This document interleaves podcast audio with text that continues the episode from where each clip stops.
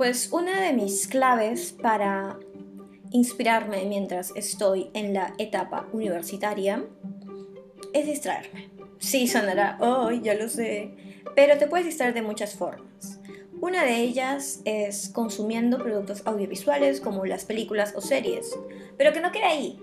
Puedes también interiorizar cada serie escribiendo si es que te deja algún mensaje o de repente escribiendo tus propios pensamientos. Eso también me ayuda un montón.